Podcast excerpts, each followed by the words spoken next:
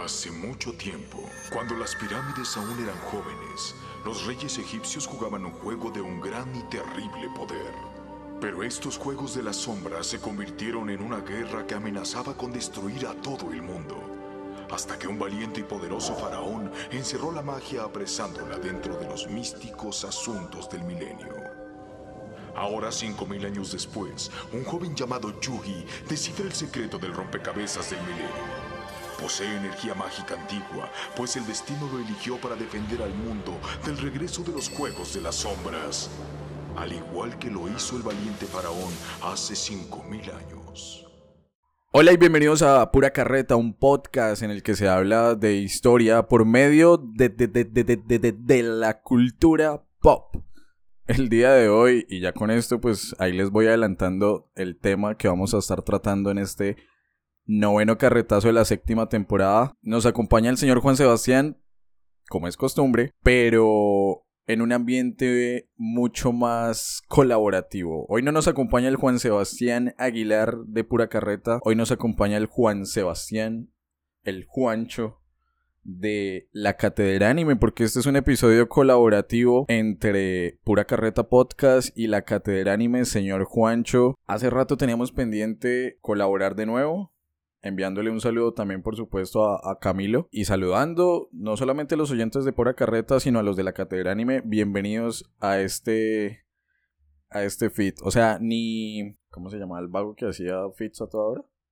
Ah, Pitbull. Somos Pitbull, somos no sé, un fit ahí de reggaetón raro, podcastero, histórico, otaku. Cristian, eh, y a todos los oyentes, obviamente, de pura carreta y de la Catedral Anime, los de la Catedral Anime estarán perdidos. ¿Dónde está el Open recomendado de la semana? ¿Qué es esto de pura carreta? Pues sí, este es el episodio colaborativo entre los dos podcasts y va a estar en simultánea estrenándose hablando de una serie muy mítica de nuestra infancia, adolescencia, que seguramente le podamos sacar bastante contenido histórico. Y un saludito, obviamente, a Camilo, el psicólogo, el gurú del anime, que no nos pudo acompañar el día de hoy, pero que va a estar muy emocionado de, de escuchar este episodio colaborativo muy interesante, porque normalmente las colaboraciones anteriores eran como dos episodios aparte, ¿no? Claro. Uno con el formato de pura carreta y otro con el formato de la cátedra anime. Y este va a estar como medio mezclado, ¿no? El crossover definitivo, Cristian.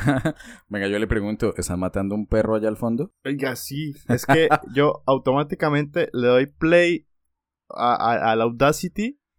Llaman acá todos los de la casa. empieza a ladrar el perro. Eh, no sé, pasa el pagadiario. Hombre. Perdón.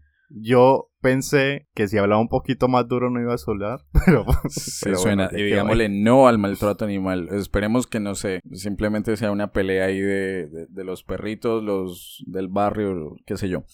Ah... Pero si por allá no llueve, si por allá llueve, perdón, acá no es campo, Juancho. Yo, yo, ustedes ya saben, yo estoy acá con plena carrera 27 para quienes conocen Bucaramanga. Y se nos viene un mes de retos, de grabaciones que nos van a poner a prueba porque empezó la feria bonita, Juancho. Y yo tengo eventos aquí literalmente frente a la casa casi que todos los días. Entonces tengo que llenarme de mucha, mucha, mucha paciencia para sacar adelante estas grabaciones. Y empezamos con este noveno carretazo en el que la Cátedra Anime y Pura Carreta colaboran para traerles a ustedes un análisis bastante curioso, necesario, pedido y que obviamente acá sus servidores querían realizar desde hace tiempo porque como, como mencionó Juancho, es un, un anime que, que, vimos en nuestra infancia. Yo creo que la adolescencia no, no tanto, Juancho. Eso fue como en nuestra infancia, cuando estuvimos cursando primaria, todos estos, toda esta época del colegio. Porque nada, hoy vamos a estar hablando, ustedes ya lo vieron en la portada, ya lo están viendo también en las redes de la Cátedra Anime y demás, de cierto enano, de cierto eh, personaje con un desarrollo bastante conveniente para la trama. Vamos a estar hablando nada más y nada menos que de Yu-Gi-Oh!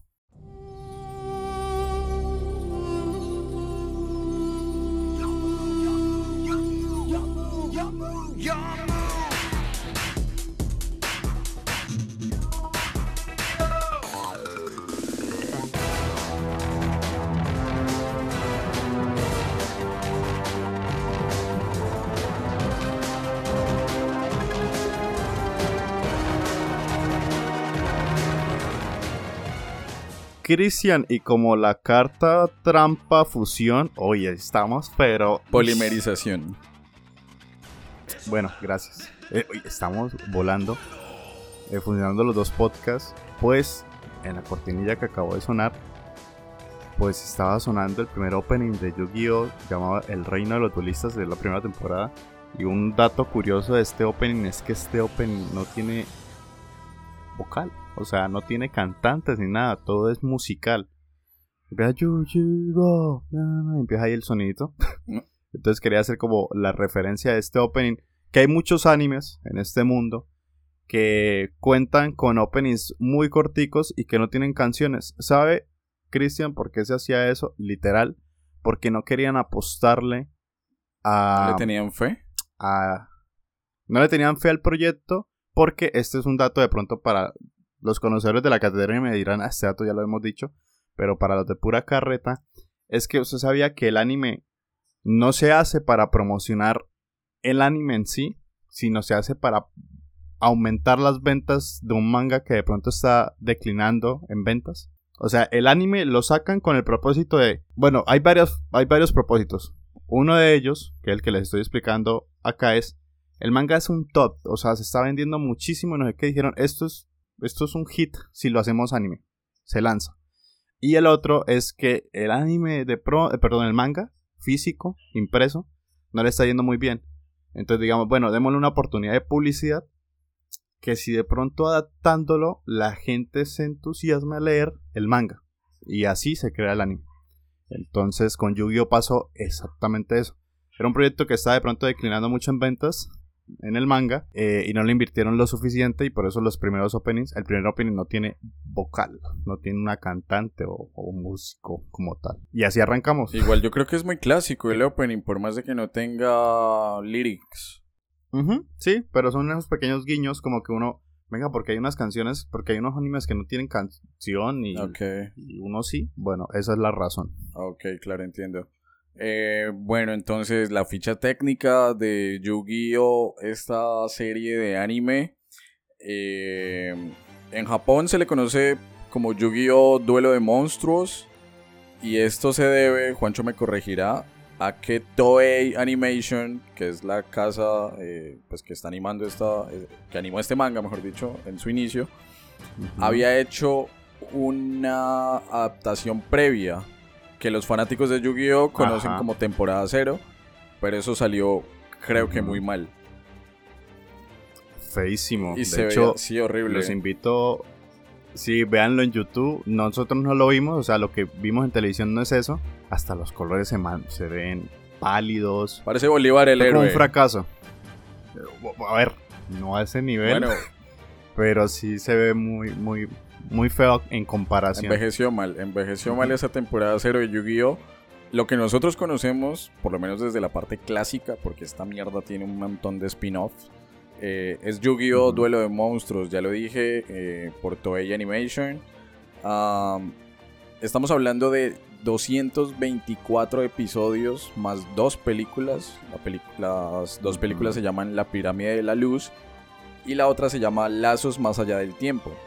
Y también tiene 12 episodios especiales de la serie eh, Monstruos Encapsulados.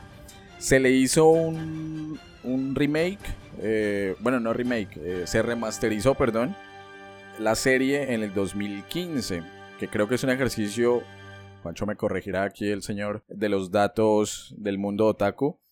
Es el mismo ejercicio que pasó con Dragon Ball Kai, y es lo que todo el mundo está pidiendo para Naruto. ¿Y qué se está haciendo? Dato. Iban a salir ahorita el 5 y 6 de septiembre. ¿Así se está haciendo? Pero se pospuso. Sí, sí, sí. Por el aniversario de Naruto se van a sacar unos episodios especiales de remake desde Naruto chiquito hasta el Shippuden. Obviamente limitando mucho contenido. O sea, yendo muy al grano. Ok. Eh, y de pronto, obviamente, los de la catedral ya saben este dato hace mucho pero de pura carreta no tanto. Si les gustó Naruto, quieren la curiosidad, hay un recopilado brutal en YouTube sobre cómo sería todos los arcos de Naruto en un video conmemorativo eh, adaptados en el remake. Y gracias a ese video, eh, obviamente salió el nuevo manga de, de perdón, ¿cómo se llama el papá de Naruto? Minato. Minato. Salió ese manga de Minato y salió que por favor hicieran el remake de Naruto y va a salir y va a salir ahorita el 5 o 6 de septiembre se está atrasando, pero está ahí, está metido y otro dato más git, más otaku es que gracias a eso en teoría estarían de nuevo los tres grandes del anime que son One Piece, Bleach y Naruto en emisión.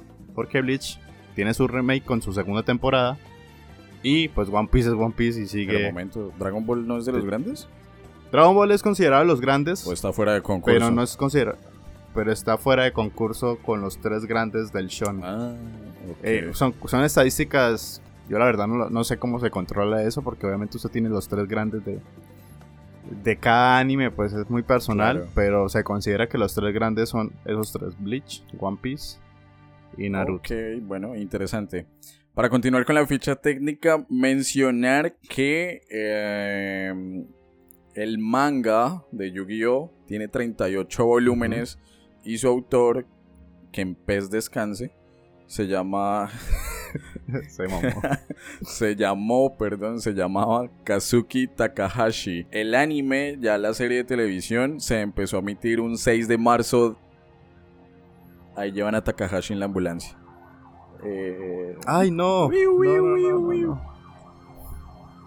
El anime se empezó a emitir. Una carta de revivir. Renace el monstruo, obvio. Eh, en fin, 1999, episodios de aproximadamente 25-30 minutos, como ya les mencionaba. Y yo cometí un error en la ficha técnica porque eh, la temporada 0, esa porquería que hicieron, fue la que animó Toei Animation. Pero a partir de ahí, los que animaron fueron Estudio Gallop y Nihon at Systems. No sé, yo no los conozco, Juancho supongo que sí. Eh, y nosotros nos vamos a concentrar en hablar, no episodio por episodio, porque puta, son 224, pero sí de las 5 temporadas que componen este Yu-Gi-Oh! Duelo de eh, monstruos. La temporada 1, llamada El Reino de los Duelistas. Temporada 2, llamada Ciudad Batallas. Temporada 3, Entrando al Reino de las Sombras temporada 4 El despertar de los dragones y la temporada 5 Las memorias del faraón. Juancho, con eso yo termino la ficha técnica y a mí me gustaría que antes de hablar con spoilers de la serie, eh, habláramos de cómo nosotros llegamos a conocer Yu-Gi-Oh! Porque siento que es de, de esos productos de entretenimiento que se salen literalmente de la pantalla. Es un caso que yo asimilo mucho a lo que hizo Pokémon, por ejemplo. Porque en este caso ambos tienen juegos de cartas. Entonces, sumarse como conoció Yu-Gi-Oh, ¿cuál es ese vínculo especial que hay con la serie o con el juego o con el manga? Listo, Cristian, pero antes de pronto el último el último datico de la ficha técnica es que de estas cinco temporadas, obviamente vamos a profundizar en las dos primeras que fueron las que más nos marcaron y que pues hay muchísimo relleno en, Yu-Gi-Oh! en este caso. O sea, muchísimo. Para que se den la idea. De la tercera temporada, la mitad o 60% de relleno. La cuarta y la quinta. La cuarta completa, la de los dragones, se la inventaron porque se alcanzaron al manga. Y la quinta, la mitad de la temporada también es relleno. Y enumerando que Yu-Gi-Oh! no sé por qué no eran muy creativos para ponerle nombres. Las series derivadas pues que son Yu-Gi-Oh! R, eh, ¿cómo es? R, GX, eh, Ciral y XXX. Varials y, X no sé qué. Triple Y el XXX versión Hentai también. Así es, ¿verdad? Eh, obviamente no es la... Sí, hay una Voy a clicar Ah, 5DS. Todas esas no las vamos a hablar. Si ustedes creían que Yugi no podía tener peinados más extravagantes, pues se equivocan. en todas esas series las van a tener. Y entonces quería dejar como muy en claro eso. Eh, el latigo otaku. Igual, Venga. ya se la saben. si quieren verse la serie, porque siempre lo recomendamos la cátedra anime, si ustedes quieren verse la, serie, nosotros le podemos parchar eh, una página muy mela para ver anime, sin relleno, que se enlista y le dice, este salto, este los no, no sé qué, bla, bla, bla. Pero esta, eh, está en Netflix, ¿no? La serie sí, porque es que la licencia de Netflix en Latinoamérica, perdón, la licencia de Yu-Gi-Oh la tiene Netflix. Ah, ok, entiendo. No, yo lo que iba a mencionar, y esta es pregunta, eh, pregunta Cristian Torres de pura carreta para la categoría anime. ok. ¿Es obligatorio que el personaje principal de un shonen tenga el pelo extravagante?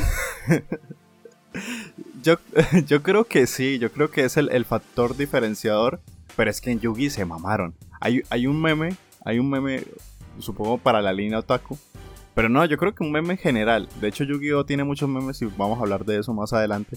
Pero hay una escena del primer episodio de Yu-Gi-Oh! en la que Yugi está entrando a la... Bueno, no a la academia de cartas, sino como en la escuela. Y hacen un paneo de todos los estudiantes. Y todos así peinados normales. Y Yu-Gi-Oh! así morado con el dorado. Y el meme es... ¿Cuál crees que es el protagonista de este anime? Sí, es algo... Y pues... Mm, un poquito muy evidente. Creo que la única excepción a, esa regla es Luffy, ¿no? En One Piece. Y sobre todo para el universo de Luffy, de, de, One Piece. Él es el más, el más tranquilo, sabiendo que hay. Y, bueno, voy a mencionar que yo One Piece no me lo he visto. Pero sí, sí conozco los personajes, que hay personajes de 10 metros, 2 metros, unos grandes, unos chiquitos, unos rapados. Luffy, pues, tiene una camisita. De hecho, y van a ser un montón de datos así que se me vayan saliendo se dice en el mundo del anime que los, que los cosplay más fáciles de realizar, de hecho es el de Luffy, porque solo se necesita una camisita roja, el sombrero de paja y maquillarse la cicatriz que tiene debajo del ojo. Y un par de chanclas. O sea, Luffy, Luffy, Luffy, cualquier giro es Luffy, así, en chanclas, camisita, cabello negro y la cicatriz, pues todo cortado. Ok, ok, vale. Eh, pues nada, y habiendo dado ese comentario, Juancho, volvamos a la pregunta. ¿Cómo conoció a su ah, merced a Yugi? Perdón la, la, carreta. Yo como, conocía a Yugi, a Yu-Gi-Oh, eh, debo ser sincero, obviamente cuando eso, porque sí, tiene razón Cristian, eso es más hacia la infancia. Él fue por a punta de canal a canales nacionales, o sea, que cuenta de tener parabólica, ni mucho menos. Entonces yo vi Yu-Gi-Oh, me acuerdo que la franquicia, el poder que lo tenía era RCN en su momento. Entonces, yo Yu-Gi-Oh lo vi en las mañanas, pues esta memoria, estas vainas sí me acuerdo y no para estudiar, pues. Yu-Gi-Oh lo transmitían, me acuerdo tanto que los sábados en Bichos. ¿En serio? sí, sí, sí, eso era RCN. Lo transmitían en Bichos y lo transmitían antes de, de las noticias habituales del fin de semana que eran, o sea, Yu-Gi-Oh empezaba a las once y media, pues, o sea, era una hora, que era once y media, doce y media ahí empecé a ver Yu-Gi-Oh! y obviamente pues eso todo lo que deriva. Cuando empezó el boom de Yu-Gi-Oh! pues obviamente las cartas, esconderlas de mi mamá porque es diabólico y bla bla bla, todos jugando cartas, todos teniendo su mazo, pero obviamente nadie jugaba Yu-Gi-Oh! como debía jugarse. O sea, porque habían formas de jugarlo de diferentes maneras. No sé si quiera que profundice acá porque yo puedo empezar acá a hablar. Hmm, no, de pronto, de pronto le, dejémoslo así como en, ese contacto inicial y, ya luego con más calma hablamos precisamente de ese, de ese choque que hubo en nuestras infancias. en lo personal, yo no recuerdo, o sea, Juancho, estoy tratando, Juancho mencionó bichos, mencionó canales nacionales. Esta es la hora en que yo no me acuerdo por dónde vi Yu-Gi-Oh! Sé que la vi, no sé dónde. Ah, pero de lo que sí me acuerdo con mucha más claridad es del juego de cartas. O sea, yo recuerdo estar en el colegio, póngale usted en tercero, cuarto primaria, y estar yendo a las papelerías por mis sobres, intercambiar, buscar obviamente las cartas más fuertes. Em, e igualmente, creo que no hubo un colombiano o por lo menos un latinoamericano que no que no sufriera el rigor de sus padres al mencionar que, que esta vaina era del diablo, que esto era satánico, que esto era indebido y, bueno, en mi caso hay historias muy tristes detrás de eso, pero, pero luego las contaré, esas, esas anécdotas. Eh, también por mencionarles a, los oyentes que nos están siguiendo en estos momentos desde la Cátedra Anime, Juancho, ¿por qué hablar de Yu-Gi-Oh en un podcast que habla de historia? Las cosas como son. A nosotros siempre nos ha traído, eh, hacemos el formato de, contenidos de, pura carreta por contenidos que nos, que nos gusten y que nos hayan marcado, pero también que nos den bastante contenido histórico. Siempre tratamos de nivelar esas dos, dos, cosas, ¿no? Porque yo qué sé, me gusta mucho la, la, Rosa de Guadalupe, la voy a traer, pues no tanto. En Yu-Gi-Oh! ¿Por qué traerlo al podcast? Porque primero hace parte de nuestra infancia, en este caso, también momento clickbait, porque sabemos que también hizo parte de sus infancias, de muchos de los oyentes, sean de pura carreta, o sea, de la cátedra anime, y que siguen vigencia, o sea, más allá del que usted vio el anime, fue uno de los animes que traspasó la pantalla y que atribuyó a la gente a coleccionar, a hacer con, el, los primeros coleccionadores de mucha gente fueron los cartas, así fueron chiviados, y muy pocos animes lo han logrado. Diría que, al menos a ese rigor, al menos acá en Colombia, muy pocos. Eh, y más en esas edades que nosotros no teníamos plata. Por eso eran tan peligrosos las coleccionar cartas de Yu-Gi-Oh! Porque uno pues las sacaba a punta de los descansos. Pero bueno, continúo. ¿Por qué también? Porque es que las cartas de Yu-Gi-Oh! tienen muchas referencias históricas con respecto a. Depende de ciertos personajes. Y, pero obviamente, y lo más cliché, es hacia pues toda esta línea hacia lo egipcio, ¿no? Entonces, obviamente con los artilugios que tiene Yugi, protagonistas, coprotagonistas y antagonistas. Que en este episodio vamos a hablar un poquito de eso, de los objetos eh, que se llamaban artículos milenarios, ya echando memoria. Eh, y hablar un poco de carretas sobre eso, algunas cartas El perro del milenio. curiosas. El perro del milenio, Dios mío. Parce, así un, una hora, silencio absoluto pongo a grabar y. No, lo, los, los, vecinos, los vecinos saben que usted lo hace y allá lo están pellizcando, marica, para que le abre. Está gracioso esos. Pero bueno, yo creo que eh, esas serían las razones. Serían las razones de pronto para hablar de, de Yu-Gi-Oh! a partir de, de, de, la historia, ¿no? Sí, no es como que nos vayamos a buscar si en los anales de la historia existió un faraón llamado eh, Yami Yugi.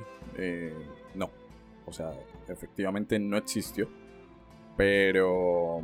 Y no es que hayan existido todo este tipo de monstruos, ¿no? Ni un Slifer, ni un obelisco.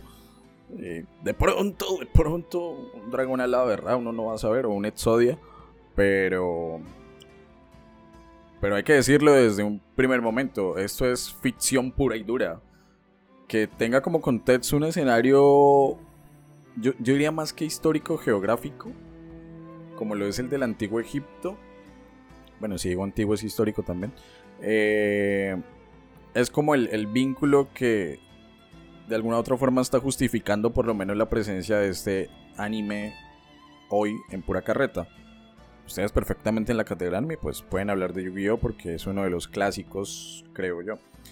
Pero, pero bueno, Yu-Gi-Oh yo siento que marcó la infancia de muchísimas, muchísimas personas. Eh, incluyéndome. No tanto como lo hizo Pokémon. Ah, bueno, pues aprovechando y recomendando, yo les acompañé a ustedes en el episodio que se hizo sobre, sobre Pokémon. Entonces, encuentro de hecho muchas similitudes. No sé si Juancho conozca, y acá pregunta pura, eh, Cristian de pura carreta para la cátedra anime. Está Pokémon, que obviamente Pokémon se creó a partir de un videojuego. Eh, Exactamente. Y en este caso está Yugi, que había manga, luego anime y luego juego de cartas. Pero hay quizá otro producto, otro manga que haya logrado trascender al, al punto de generar merchandising que está dentro del anime, pues por así decirlo.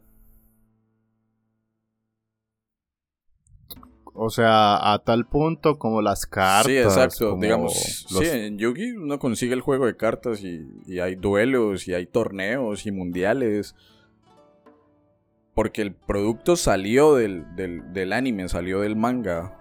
No sé si usted conozca otro, si es muy difícil o si no existe. Uy, una pregunta medio corchadora. Seguramente lo habrá, pero... ¿Con Sakura tal vez? Pero, pero en Sakura solo son, los, son las cartas con el, coleccionables. Porque es que en Yugi sí, sí había. O sea, todos los animes tienen objetos coleccionables, ¿no? Sean, sean objetos réplicas o sean eh, realizados por incluso las mismas eh, compañías que los animaron. En este caso, Toy Animation, pues ahora es una mega super industria eh, y hace sus propios coleccionables. Pero en Sakura, pues están las cartas estas pero no se juegan, porque se supone que en Sakura, metiéndonos un poco al mundo otaku, en Sakura solo se, capturaban y ya, las cartas no servían para nada, para ser invocadas. Pues cambio en Yugi, si había una, hay un factor de juego que de pronto, digamos, Cristian y yo nos ponemos a jugar, tenemos cada uno nuestros mazos y pues tiene un sentido matemático que yo la verdad nunca lo he jugado, pues. Pero tiene un sentido lógico, no, no, yo pongo esa carta boca abajo, no, caíste en mi trampa, bla, bla, bla, bla, bla, les cuento tantos números, gané el duelo, chao. Pero ahora que lo pienso, creo que a ese nivel, como Yu-Gi-Oh! pueden haber, pero no, no, no los tengo muy claros. No, así como que sirvan, que sea la misma dinámica. Creo que no. Igual es que estamos hablando de, series muy, muy, muy, muy, muy, muy populares, ¿no? Claro. Digamos, Pokémon, Yu-Gi-Oh! Eh, no. Ok. Ahorita no, no tendría el dato. Vale, listo. Y, Juancho, habiendo hecho la, prevención de que este no va a ser un episodio donde lo histórico domine, porque digamos que las conexiones, las referencias son muy vagas o son muy superficiales, eh, de pronto arranquemos un poco con la historia de estas dos primeras temporadas que mencionamos.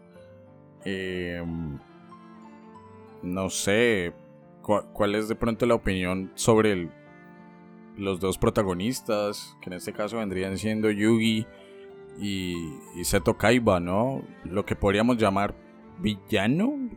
¿Es Seto Kaiba el villano de Yu-Gi-Oh? ¿Es Pegasus? ¿Recuerdan las dos primeras temporadas que vamos a hablar hoy? Que es la primera temporada, El Reino de los Duelistas. Obviamente da todo el contexto de que van el duelo de cartas, por qué se hace, quién lo realizó y bla bla bla. Y el otro, que es el, para mí es el mejor, que es el duelo. Duelos en duelos en Ciudad Batallas, creo que es, está en plural, esa vuelta. Eh, es como el transformo y el desarrollo de los protagonistas. Ahora la primera pregunta que dice Cristian, ¿es Seto Kaiba el malo, malo, malo? No, yo creo que es el, evento canónico de Yugi. Eh, porque es el típico personaje que al comienzo es malo y después se convierte en bueno. Y, o bueno no, sino... O sea, es, por cuestiones del guion y creo que es el Sasuke de, Yugi. De hecho se parece mucho eh, así con su montículo de pelo. pero, pero yo compararía un poco para combinar los dos públicos, el otaku y el, y el otro no tan otaku, el Seto Kaiba para mí, o sea, para mí, para mí el Seto Kaiba es el, el Tony Stark del universo de Yu-Gi-Oh! O sea, el pana es multimillonario, eh, el pana sabe del juego, sabe, tiene cartas y simplemente quiere pues ser el, ser el mejor en este tipo de, de mundo. Solo que, pues en este caso, Yugi es el humilde, pero cuenta con una cosa súper rota, que son estos objetos, que ahorita los vamos a mencionar todos, milenarios, y que pues obviamente cuenta con el gran poder del guion. Ahora bien, ¿quién es el super antagonista, al menos de esas dos temporadas que va a resaltar, por supuesto, es Pegasus, que después obviamente nos explican eh, cuáles eran sus, sus, verdaderas intenciones. Em, pero para mí él es el, verdadero antagonista, volviendo a decir que es antagonista pero no tanto villano. Eh, y bueno, haciendo como la salvedad, en esos animes que son como obviamente dirigidos para un público infantil, adolescente, pues acá no hay malos, malos, malos, malos, malos, malos. En... Porque pues igual el público no ha estado como para, para esas cosas. Estoy hablando del, del, del anime. Pero... Porque en el, porque en el manga las, pones, las cosas se ponen turbias, Cristian. Y quiero, de verdad quiero compartirle esos datos porque es que no se lo van a esperar. Pero antes de eso, Juancho, yo creo que en el anime sí hay un villano. Un triple hijo de puta. Literalmente. Una persona a la que yo odié, odio, odiaré. Bueno, un personaje. Un hijo de puta enano de pelo azul llamado ah. Weevil Underwood. Ah, es que es un desgraciado. ¿Cómo coño? o sea, ¿cómo coño va a tirar Exodia al mar triple mal parido? Y lo peor es que después, cuando llegan a la isla, tienen una batalla. Y en la batalla, eh, digamos, lo que motiva a Weevil a, competir contra Yugi por esas estrellas es que se va a quedar con el mazo de Yugi. ¿Por qué, hijo de putas, no es o sea, para que le vota a Exodia y después si quiere el mazo. Yo no lo entiendo, parce. No lo entiendo. Esta es la hora 2023 en que no lo entiendo.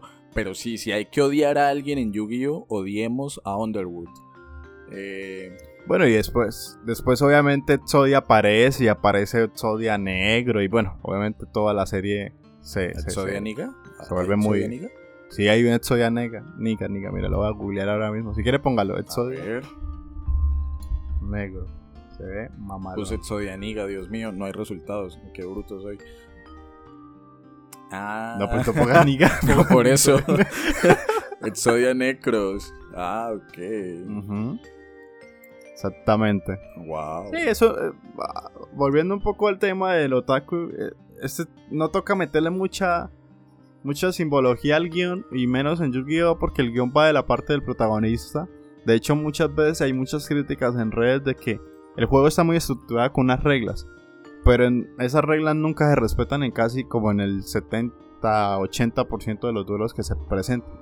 Se rompen constantemente las reglas porque siempre va a haber una carta que rompe las reglas, entonces pues, pues y hablando obviamente de la superioridad de estos artículos milenarios que ya tienen de por sí con, poderes especiales y no sé qué y bla bla bla. Pero volviendo al tema de los, de los antagonistas, Seto Kaiba es el que desarrolla la, la rivalidad, digamos, entre Yugi y lo mete ahí como en el mundo de, de del duelo de cartas fuerte, porque Yugi era como pues, cualquier otaku ahí X, o sea, tenía sus carticas y jugaba y eso, y hasta que le secuestraron al abuelo, pues ahí sí se puso en serio y decía la, típica frase de... ¿Cómo se llama? El poder de las cartas, el amor a las cartas. El corazón de las cartas. Eh, el corazón de las cartas. Y... Y ya, yo creo que el que sí en verdad tenía más poder o fuerza como antagonista era hasta donde estamos hablando en el episodio de hoy es Pegasus. Pegasus. Ok, ok, vale, listo. Juancho ha mencionado eh, unos objetos bastante peculiares dentro del universo de Yu-Gi-Oh! Tengo entendido que son siete. Eh, sí, señor. Podríamos hablar tal vez de forma muy breve sobre cada uno de ellos. Y si quiere yo arranco... De una, yo creo que sería lo más histórico posible. Echando acá un poco la carreta. Obviamente son simbologías muy dadas al antiguo Egipto y que acá metiéndolo un poco a la carreta, obviamente pues sí se tenían creencias de que los objetos podían preservar espíritus de incluso servientes o faraones. Ah, ah, entonces, pues de pronto, y creo que Christian va a iniciar con el más mítico, el rompecabezas del milenio, que es el que tenía Yugi, eh, Yugi Moto, me recuerda a Manimoto. no, bueno. Perdón, pero es verdad. Motomoto eh, también, ¿no? Pues... Sí, eh, pues sí se hace, hace mucha referencia que podía pues, tener un espíritu y, y, intercambiar el espíritu como lo que podía hacer Yugi con, con el faraón. Pero bueno, Cristian, continúe usted con, Sí, de, con los artículos. De, hecho, este primero, el rompecabezas del milenio, eh, en teoría contiene el alma del faraón Aten, o lo que nosotros conocemos como Yami Yugi, si uno se pone a analizarlo, no sé, si Camilo estuviera acá, Camilo el, psicólogo, el, el, gurú del anime, me atrevería a decir que puede mencionar que si uno analiza esta serie desde un contexto médico, eso es un trastorno de bipolaridad. un poco, sí. Un alter ego también. Exacto. O sea, que Yugi se sentía inseguro, pero cuando jugaba entonces salía... Un trastorno de personalidad y ni el hijo de puta.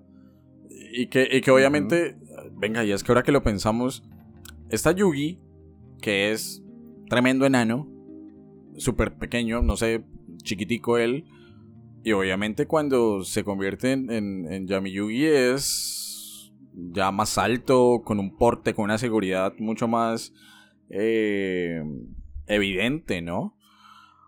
Y el actor de voz cambia.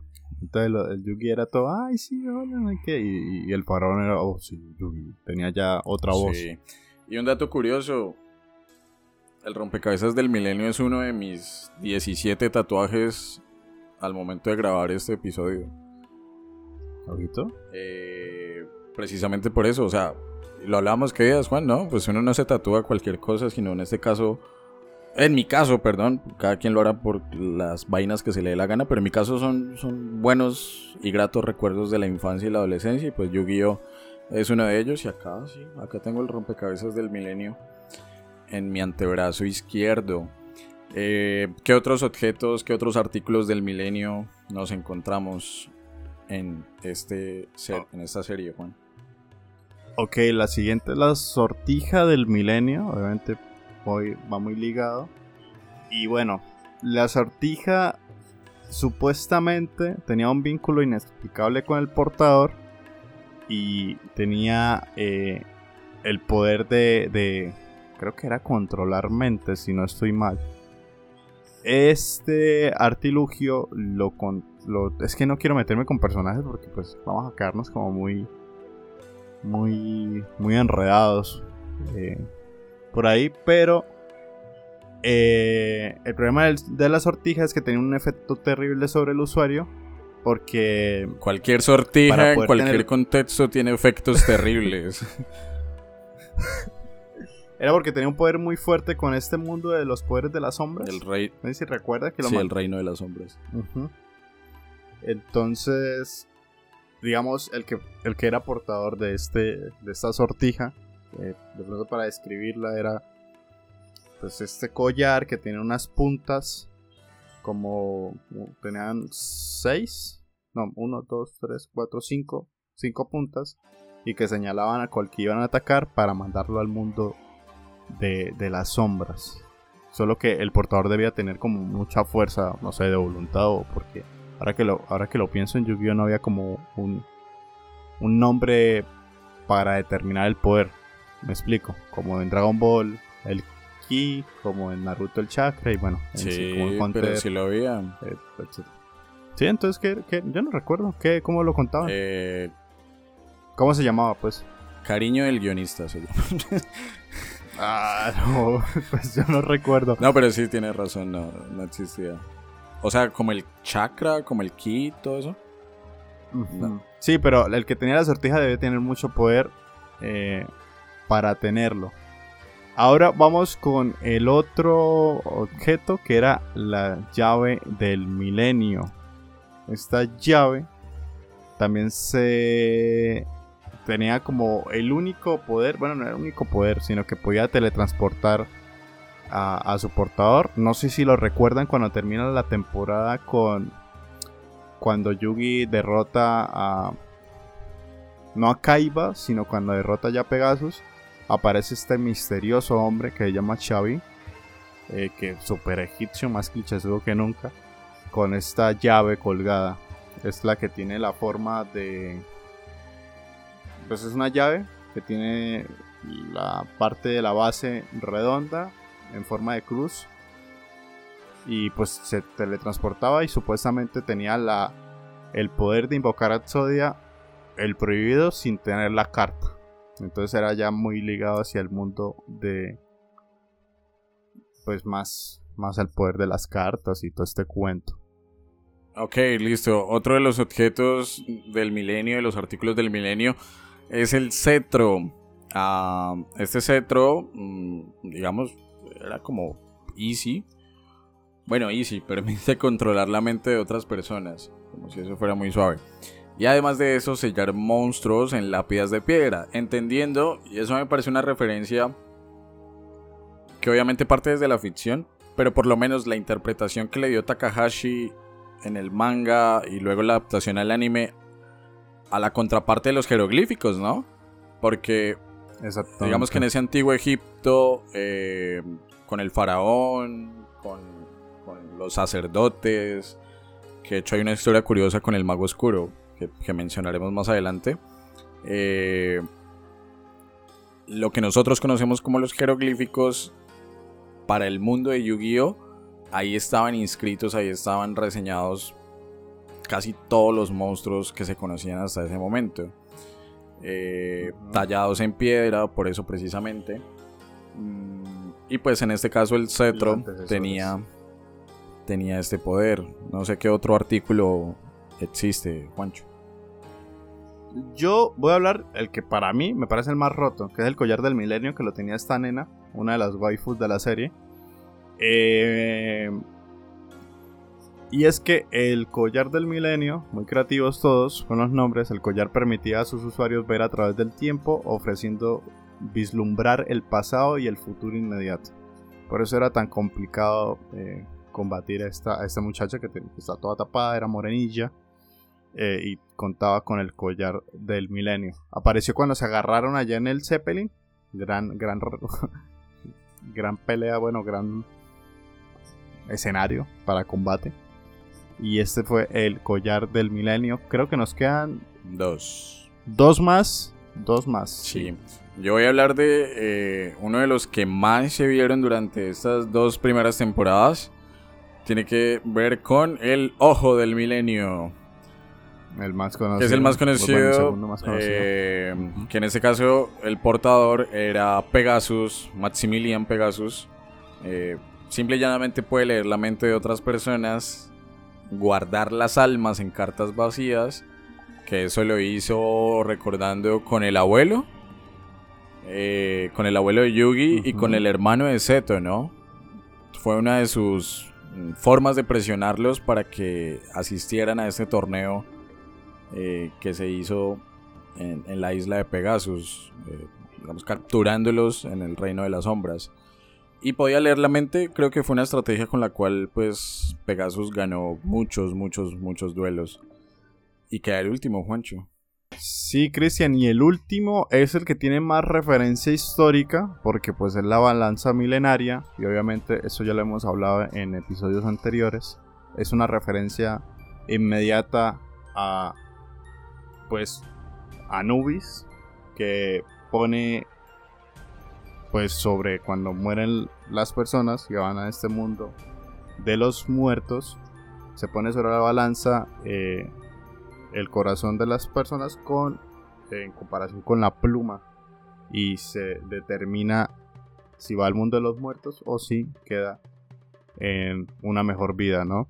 Acá es casi casi lo mismo, pero lo interpretan o de alguna manera la pluma se mantiene, pero acá cae a las profundidades del reino de las sombras, que es el contexto de la serie, ¿no? O sea, se robaron todo el contenido histórico y pues se lo inventaron de que pues si usted, eh, en este caso la persona, porque la persona es la que queda como en, juego para ser juzgada, eh, es la que si pesa más que la pluma de Mahat y esa sería la balanza milenaria que también el portador era Xavi, que era el que también era el portador de la llave del, milenio. Bueno, y yo no sé si usted sabía este dato, Juancho, pero mm, en uno de los spin-off que hubo del anime principal de, de Yugi, hay un octavo artículo del milenio. Ese sí me lo sé, pero lo voy a dejar para que lo diga. ¿Ah, sí? ¿Me toca a mí?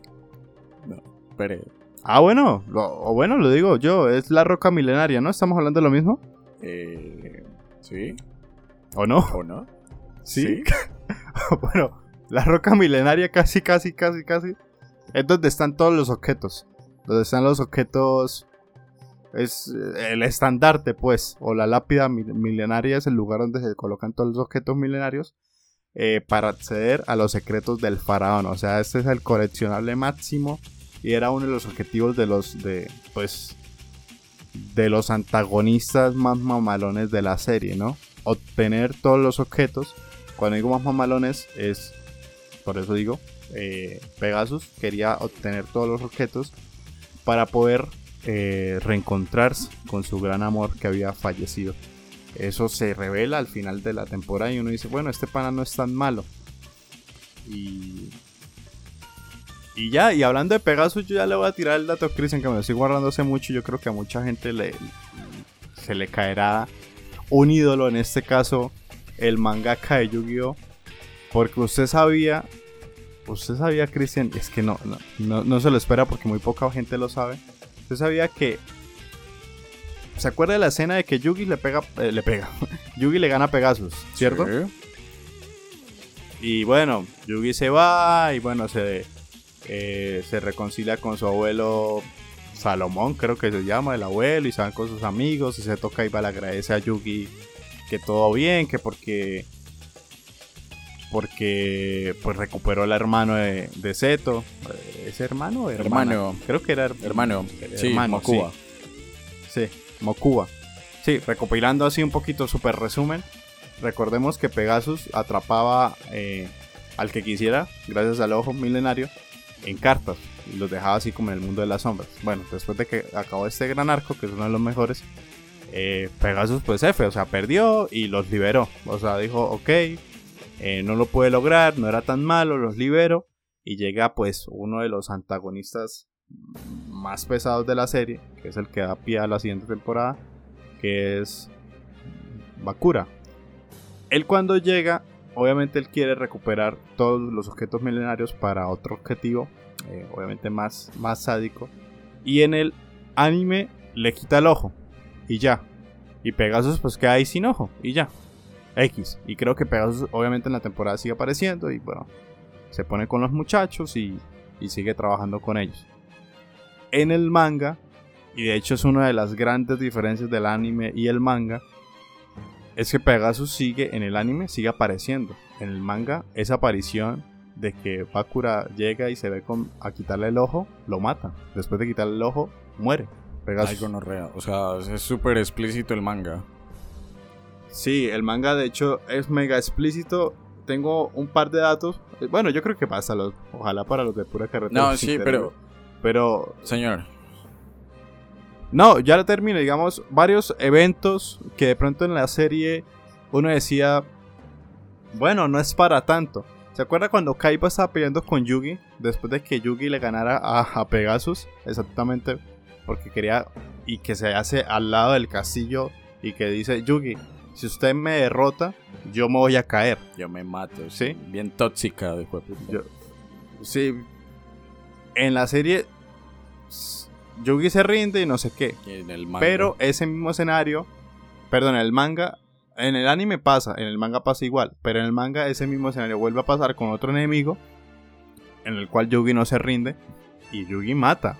el tipo explota, cae y se muere. O sea, es muy explícito. Eh, digamos, hay otra escena del anime que supuestamente están aferrados eh, de las piernas. No me acuerdo del, del, Yugi está peleando con alguien que lo tiene aferrado a las piernas y está acercándose a una sierra.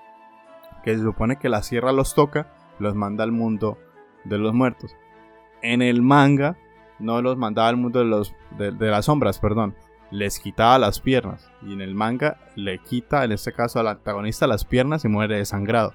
Entonces, pero que es, es una de las diferencias. Tremenda carnicería, puta, o sea. Eh, exactamente. No, ¿eso era más 18 mínimo? No. Yo, yo creo que tenía una categoría más, más fuerte por el gore, pero sí, o sea, acá yo creo que Yu-Gi-Oh nunca muere nadie, pero cuando lo adaptaron dijeron no podemos darlo tan violento, queremos darlo a fines más... Claro no sé, más para toda la familia, pues, y, hicieron esos pequeños cambios.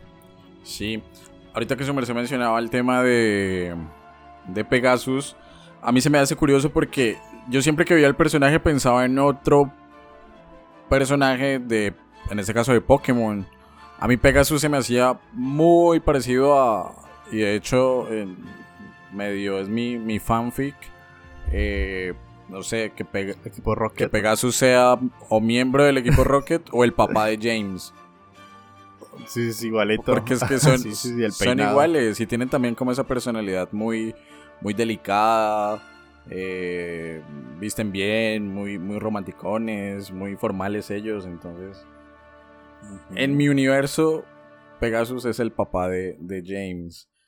Eh, y lo otro que iba a mencionar es que a mí en lo personal, Pegasus me dio uno de mis duelos favoritos, o por lo menos...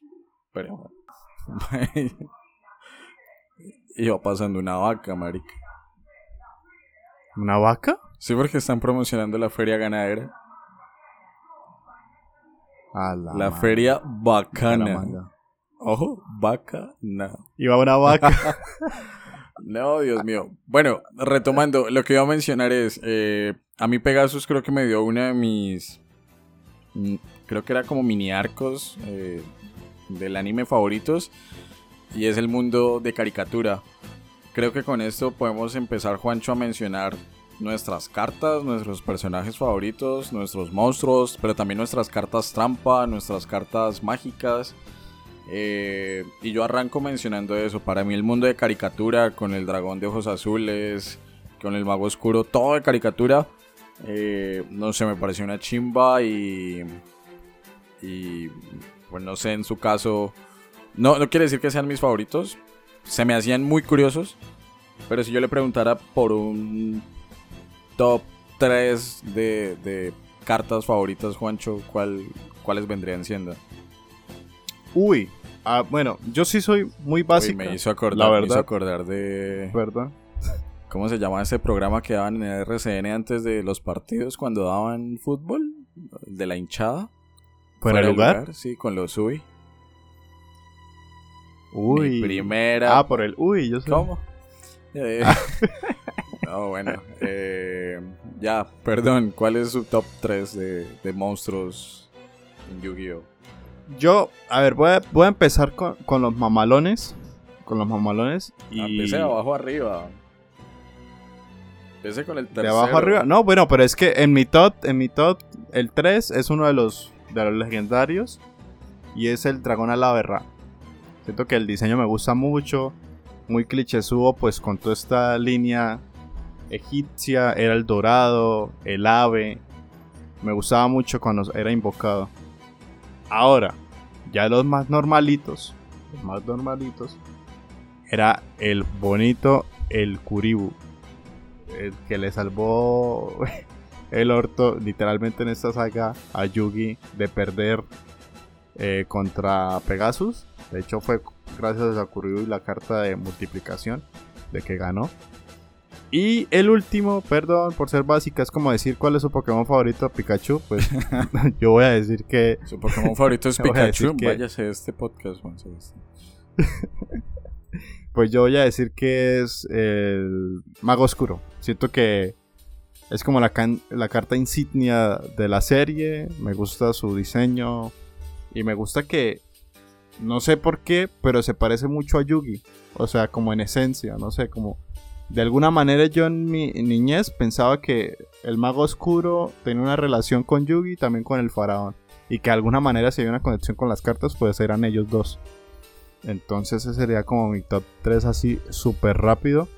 Y antes, Cristian, antes de que usted eche el suyo, también le preguntamos a la gente acá en las redes. Y pues acá tengo algunas cartas de ustedes los oyentes de la Catedral y me nos dijeron algunas de sus cartas favoritas, pero bueno, después de que Cristian nos diga su top 3 de cartas. Ok, arranco yo entonces con las cartas. Eh, para mí el número 3, eh, y si quiere Juancho, por si no lo recuerda, lo pueden googlear, es Jinzo. No, no sé si se acuerda de Jinzo que era como un científico. Ah, no sé si lo estoy googleando. J-I-N-Z-O. Eh, lo estoy buscando. Bueno, Jinzo era como de, mis favoritos. No salía mucho, pero lo poco que salió me llamaba la atención. En un... Es que tenía un diseño muy mamalón. Era como el de psíquico, ¿no? Sí, parecía como un Hellraiser, una mierda así. en el segundo lugar está Convoca el cráneo. A mí me gustaba, y creo que ese era como de los clásicos de Yugi también. Convoca el cráneo era, era clásico, muy fácil de derrotar, pero no sé, el diseño me, llamaba mucho la atención. Y en el primer lugar, y yo me enamoré desde ese primer capítulo en el que eh, Yugi, confiando en el corazón de las cartas, lo utiliza contra Zeto. Para mí es Exodia, o sea, Exodia con todo el, Exodia el prohibido, con todo lo que trae Siento que... por más de que luego con, las extensiones del manga y el anime aparecieran otras cartas más poderosas, como Leviatán, Zork, o algo que estuve leyendo por ahí, para mí Exodia siempre va a ser el puto amo del mundo de Yu-Gi-Oh! Y, y bueno, eso, eso me parece como, como chévere tenerlo ahí, ahí en cuenta. Y si le preguntara por dioses egipcios, su merced entonces se sigue quedando con el dragón al lado de Ra. Sí, sí, yo diría que me quedaría con, obviamente, con el dragón. Eh, pero yo creo que de los tres. No, sí era el que más me gustaba. Pero los tres son muy mamalones. O sea, cualquiera de los tres es muy buena carta. Al menos en cuestiones estéticas. No sé usted, Cristian, entre los tres cuáles coge. Siempre eran los tres colores, amarillo, azul o rojo. No, Colombia, viva Colombia, viva Falcao, sí, sí. Oiga, sí, no, lo había pensado. Para mí, para, mí, para mí el más intimidante es Obelisco, pero el que más me gustaba era Slifer. sí. No sé, Slifer, el, dragón celestial era como, eh, qué gonorrea. Se me parecía como, eh, aquí, y estamos hablando mucho de Pokémon, pero como un Rayquaza, eh, algo así. Mientras que Obelisco era. Obelisco era el man de gimnasio que va 28 horas al día. Como diría, ¿cómo es que dice con el. Ahí llevan a. Ahí va Seto Kaiba en la ambulancia. Eh, ¿Cómo es que dice la canción esta? 25 horas al día, vida mía, 8 días a la semana si te da la gana. Mía, 8 días a la semana. Ese es obelisco, pero en el gimnasio. 25 horas al día, 8 días a la semana. Eh, mamadísimo. Mamadísimo, demasiado. Eso en cuanto a dioses egipcios. Yo lo que quería mencionar y es, algo súper rapidito. A Juancho le gusta mucho el mago oscuro. La maga oscura. Epa, mi primera. ¿Cómo? Mi primer.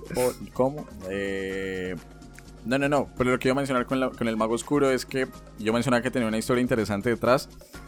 En tiempos del faraón, en tiempos de Atem, él tenía como un séquito de sacerdotes colaboradores, ¿no? Y cuando se estaba enfrentando a estos villanos, ese sacerdote en particular, por querer proteger a su faraón, terminó adquiriendo estos poderes místicos y metiéndose y convirtiéndose en uno de los monstruos del, de, pues de estas cartas. Eh, entonces, en teoría es, creo que la carta, o por lo menos el monstruo, el personaje, no sé cómo llamarlo, que ha acompañado al faraón durante toda su vida. Pues está vinculado 100% con, con la conexión de Yui y los protagonistas en este caso. Eh, y además el diseño me gustaba mucho. Ahora que recuerdo la maga oscura, ahí se la caron ahí como de la manga, ¿no? Literal. Carta de la, de la manga, del manga. Del manga. Uy, sagaz.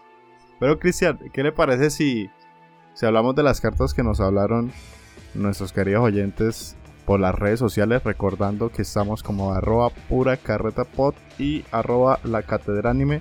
Hicimos una encuesta muy rápida, la verdad culpa mía porque la hice en el día de la misma grabación, de pronto si hubiéramos esperado un par o lo hubiera hecho con un poquito más de anticipación tendríamos más cartas, pero eh, acá tenemos algunas de las cartas, empezando con Danches20, que es Daniel, uno de los seguidores, amigo de la casa.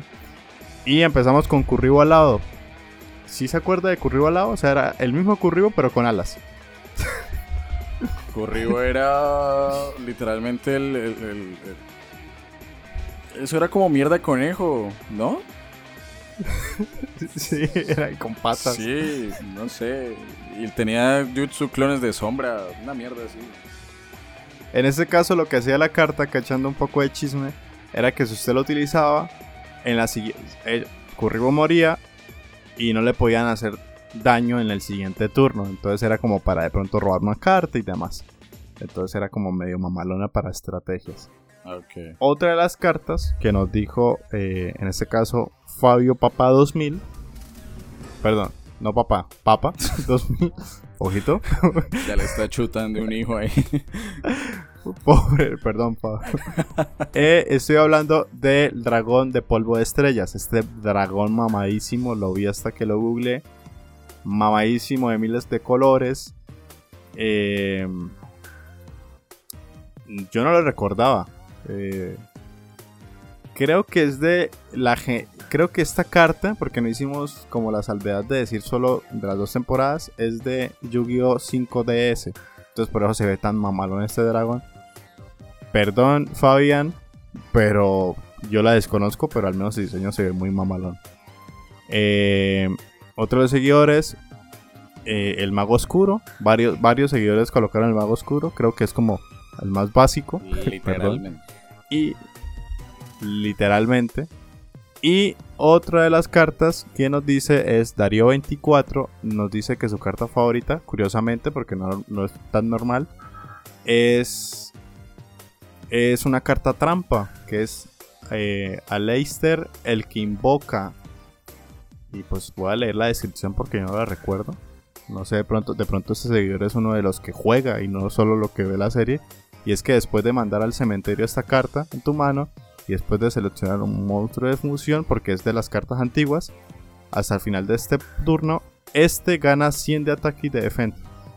Esta carta se invoca en modo normal o volteada boca abajo, puede añadir a tu mano desde su deck como una carta de invocación. Creo que la saca, gana mail de vida en el siguiente turno y después puede volverla a, sacar de alguna manera.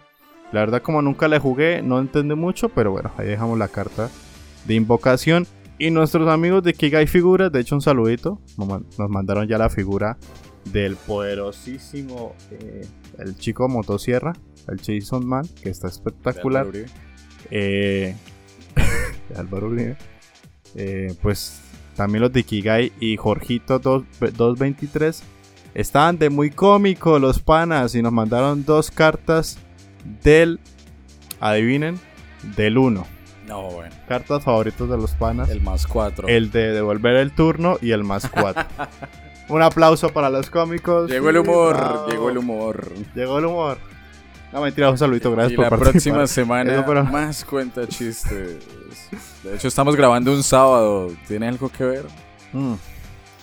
Y ya, Cristian, no sé, ¿qué más carreta, qué más cuestiones otakus? Eh, no, de pronto terminar, no tanto con monstruos. Eh, yo siento que había una dinámica. Es decir, yo nunca entendí el juego, marica. yo nunca entendí cómo eran los combates, más allá de que había un marcador de vida e iba disminuyendo. Punto. Pero me parecía tan del culo, por ejemplo, porque era por turnos el juego, ¿no? Entonces, en mi turno coloco esta carta en modo de ataque y esta en modo de defensa. Y el modo de defensa era horizontal, si no me acuerdo mal. Eh, esta carta boca abajo, bueno, no sé. Yo nunca entendía, por ejemplo, cuándo terminaba un hijo de puta turno. O sea, podía poner 10 cartas y, ya cuando se me diera la gana, entonces terminaba mi turno, no sé. Y, y también el tema de las. De, no, no de las cartas de monstruos, sino de las cartas de magia y las de trampa. Recuerdo dos puntualmente. Y una la mencionaba hace, pues ahí entre líneas del episodio, que era polimerización. Es como de, ajá, nos quedamos sin... Que creo que era la forma de... A ver, espera, organizo un poco mis ideas. En Pokémon, los Pokémon evolucionan, ¿sí? En Digimon también Digi evolucionan.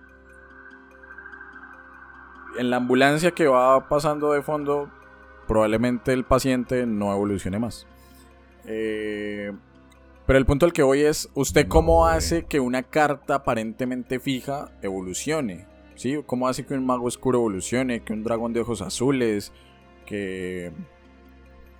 Incluso los mismos dioses. Habían tantas cartas. Pero en este caso... Habían tantas cartas. Sí. Pero en este caso siento que polimerización era eso. Es como de, voy a combinar dos monstruos y pare de contar. Bueno, pero, pero habían, habían cartas que solo se podían invocar, digamos, un ejemplo, el más claro es el, el, Exodia que se necesitaba en todas las partes. Habían un montón de cartas que eran así, o sea que para poder invocar esta carta tienes que haber puesto, no sé, cinco caballeros y de esa manera. Como Exactamente. Creo que eran las dos únicas formas. Igual volvemos a lo mismo. Yu-Gi-Oh! y como esto como cuestión de reflexión. Eh, ya hacia lo anime. Yu-Gi-Oh! pues era un. dirigió a un público más, más, más infantil y la lógica no estaba tan clara. De hecho, la lógica. Yo siento que es un anime complejo, de hecho. complejo por, por la falta de información que hay sobre el mismo desarrollo del juego, o de hecho sí la hay, pero es que el, mismo anime se encarga de romper las reglas en cada episodio. De romper las reglas cada rato. Exactamente. Bueno, pues sí. Entonces, ¿para qué me las explica? Creo que uno empezaba los episodios diciendo, de alguna forma, Yugi va a ganar. No sé cómo, pero va a ganar. Entonces... Y si pierdes, porque se rinde. Sí, o sea, eso era súper molesto porque, porque le quitaba como la emoción al, al duelo, ¿no? Exactamente. Entonces, nada, yo quería cerrar de pronto de mi parte, Juancho. Si a usted le queda algo, pues obviamente no lo puede mencionar. Pero de mi parte mencionar que me parece curioso eh, y este es un dato histórico, que Takahashi, eh, de hecho, ¿cómo fue que murió Takahashi? Sí, Christian, el creador de Yu-Gi-Oh, pues falleció y por ahí usted echó un chiste al comienzo de, del episodio y es que murió tras rescatar a otras personas de muy ahogadas. Takahashi, el creador pues obviamente de Yugi, murió en julio del 2022, ya cumplió hace un año de fallecimiento, entonces por eso, no, por eso no estaba en la ambulancia, ya está bien frío el pana. Y pues se rumora, porque cuando cayó la noticia hace un año, todos dijeron, pero ¿cómo? ¿Por qué se murió así? Eh, porque se había muerto ahogado buceando. Pero eh, después, con las investigaciones, dicen que el mangaka de Yu-Gi-Oh murió el 4 de julio del 2022 en la isla japonesa de Okinawa. El nombre bien exactamente. Bueno, pero lo, que iba a mencionar es, me parece curioso que Takahashi, para crear uno de los monstruos más poderosos de, todo el manga, de todo el anime, como lo es Exodia el Prohibido, se haya inspirado en Colombia, en la historia colombiana. ¿Cómo? ¿Cuál es la particularidad de Exodia, Juancho? Ay, Dios mío, Cristian. Porque está dividido, tiene está en partes. Para invocar Exodia hay que tener las cinco partes, ¿no? Los dos brazos, las piernas y la cabeza. Y si esto no es una referencia a José Antonio Galán, yo no sé qué otra cosa sea. ¿Es acaso entonces José Antonio Galán nuestro Exodia? No, güey. Toca coger las partes para revivirlo, pues. Porque eso fue lo que hizo el, la corona española, el virreinato acá, cuando llegó a Zipaquirá con los comuneros. Fue como de, no, venga, mi pana, devuélvase y y sí, sí, sí, nosotros le bajamos a los impuestos y, al estanco y todo eso. Y cuando llegaron a Santander, paticas para que las quiero, porque lo que, hicieron, lo que le montaron fue la perseguidora. Y al pobre galán lo que hicieron fue descuartizarlo y repartir sus piernas y sus brazos por distintos municipios de Santander. Y si mal no recuerdo, Charalá, Mogotes, ah, y se me escapan los otros dos, pero, pero están ahí cercanos. Pinchote, creo que es el otro. Entonces, sí, no, si, si yo no sé, o sea, si eso no es inspiración para crear Exodia, yo no sé qué otra cosa puede ser. Exodia es colombiano, sí, señor. Tenemos la bandera con los dioses egipcios. Takahashi es colombiano, era colombiano. Dios mío. Murió Cristian, cerremos esto murió por Murió como un héroe. Murió medio Japón después de sus comentarios. Eh, pero bueno. Igual no nos entienden eso, hijo. ¿Cómo Igual ellos solitos se matan, ¿no? Eh... bueno, el punto, Cortinilla, calificación, vamos. La cortinilla, sí, le salió muy como... La cortinilla. En fin, Dios mío. Eh, ya hay un espacio reservado en el reino de las sombras, en el infierno para mí. Nada, cortinilla para calificar. Eh, que creo que es algo que ustedes no han hecho nunca en la cátedra anime, ¿no? No, señor. Complicado. No sé cómo hacerle. Bueno, le dejo estos 20 segundos de cortinilla para que lo piense, señor Juancho. Es hora del duelo. Bueno, Juan Sebastián, espero que lo haya pensado, reflexionado, meditado, sopesado analizado rápidamente. Señor. Eh, explicarles un poco a la gente que no nos escucha habitualmente en Pura Carreta, a los oyentes de la Cátedra Anime. Acá en Pura Carreta lo que hacemos es calificar, es, habitual, lo hacemos desde la primera temporada, en una escala de 0 a 5. es una calificación muy subjetiva dependiendo del material que se analizó. La película, la serie de televisión, el videojuego, el cómic, lo que sea. En este caso, un anime. Entonces, señor Juancho, de 0 a 5, su opinión más personal. Sabiendo que este contenido de hoy no fue tan histórico. Pero de 0 a 5, ¿cuántos dragones alados de Ra le da su merced a Yu-Gi-Oh! Listo, Cristian. Y a todos los oyentes que han llegado a este punto, gracias, tanto de Pro Carreta como de la Cátedra Anime. Y bueno, ¿cuántos dragones alados de Ra le doy? Eh, sobre todo estas dos primeras temporadas, volviendo a recordar que las siguientes, pues la verdad yo no las recuerdo ni las vi.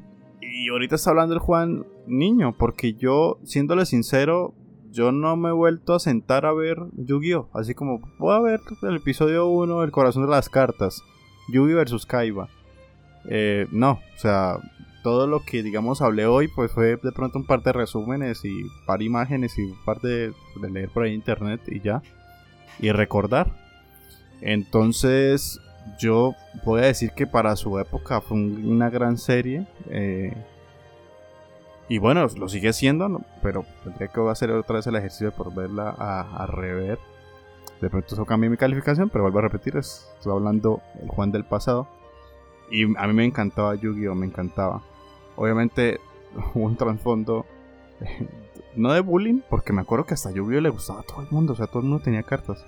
Pero sí en la casa, ¿no? Había problemas con las pinches cartas que las cortaban, las quemaban, que eran diabólicas. ¿Qué le hicieron a ustedes? ¿Se las botaron? ¿Se las cortaron? A mí me las botaron. Pero a mí me parecía más cruel que habían amigos que les hacían que ellos mismos las cortaran o las quemaran. A mí me pasó eso. O sea, uy, parce. Ah. No, o sea, a mí como que me las cogieron un día, pues uno se iba para el colegio y después, ay, mis cartas, no, yo boté todas esas mierdas. a mí me las a mí me las hicieron quemar, Mari. No, sí, horrible. Pero bueno, son situaciones Puto que... catolicismo de mierda. Generacionales. Generacionales que uno pues supongo que no entendió en su pasado y de pronto que ahorita medio los puede comprender y bueno, en fin. Eh, fanatismos de toda la vida, de grupos religiosos y demás. Eh, volviendo al tema, no, a mí me encantaba merchandising, tuve, eh, lo vi emocionado los fines de semana eran otros tiempos de ver, digamos, animes, sino a usted le tocaba, pues obviamente, ir a la, a la línea de como el canal, en este caso RCN, le diera a usted la temporada, entonces se perdía detalles y etcétera. Pero muy, muy disfrutable. Eh, después me acuerdo que lo vi ya las siguientes temporadas, las vi en Nick, que era el que las transmitía, Nickelodeon. Y no, yo por, por nostalgia Voy a irme con un 4-5 asegurado. No le doy el 5 porque. No sé, no era mi anime favorito. Pero sí era uno de los, de los buenos que, veía. Un 4-5. Sabiendo que pues se habló un poquito de historia. Pero fue más un episodio más de, nostalgia y de hablar un poco de Yu-Gi-Oh! en general. Ok, Juancho, 4,5. En lo personal, de 0 a 5. ¿Cuántos consoladores del milenio? Ese objeto estaría muy interesante. ¿Cómo? ¿No? ¿Ese no existe? Ah, jueputa, me, me vi el anime que no era. Eh... No, no, el GX, el, triple X.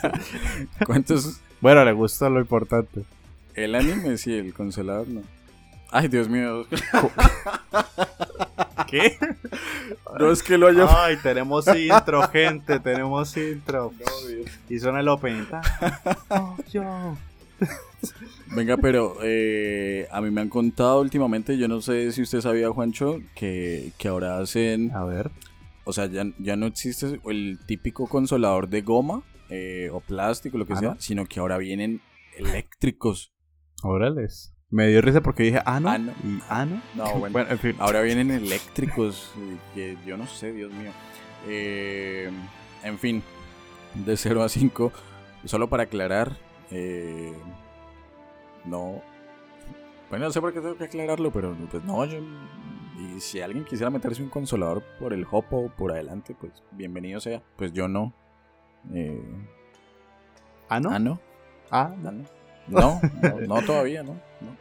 En fin, eh, de 0 a 5, ¿cuántos consoladores del milenio? Ah, yo le tengo mucho cariño a Yu-Gi-Oh! Si no le tuviera cariño no tendría un puto tatuaje. Pero siento que, el vínculo más fuerte que yo recuerdo más que la serie es, las cartas. digamos, esa dinámica de, ir a la papelería, de ir a comprar, de aguantarse hambre, de aguantar hambre en los descansos del colegio para tener algo de dinero e ir a, buscar las cartas.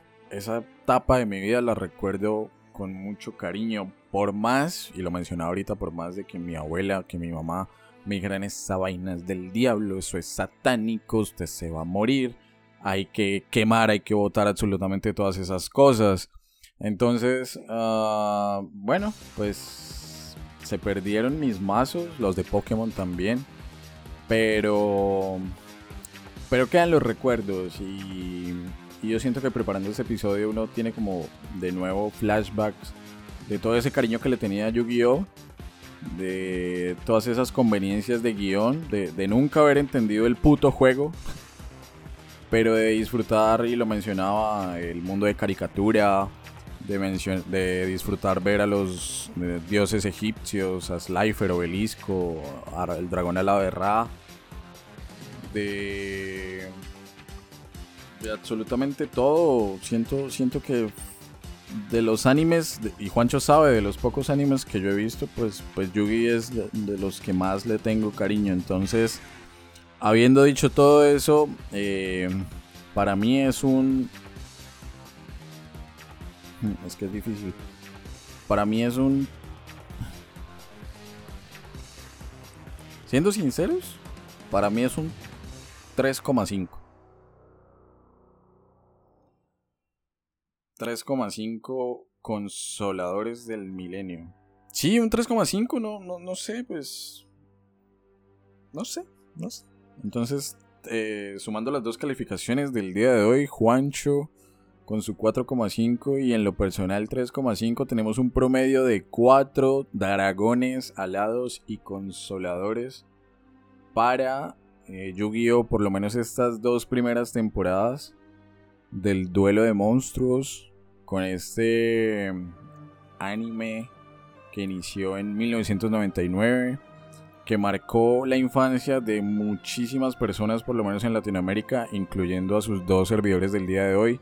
Señor Juan Sebastián, un placer como siempre este episodio colaborativo, una nueva experiencia, una nueva forma de grabar podcast, en este caso entre la Catedral Anime y Pura Carreta, un ejercicio piloto experimental que esperamos les haya gustado a, todos los oyentes. En este caso combinando las dos las dos series de podcast, pero nos vamos. Cristian, nos vamos. Un ejercicio bastante interesante que salga el mismo episodio para los dos podcasts a la, en simultánea. Sería eh, bueno y pues supongo que gracias a todos los oyentes de pura carreta y de la catedral anime y que se den una vuelta eh, a cada uno de los podcasts contrarios a los que escuchan normalmente. Creo que me da a entender, ¿no? Entonces, muchas gracias a todos los que estuvieron acá. Recuerden seguirnos en las redes sociales como arroba pura y arroba la.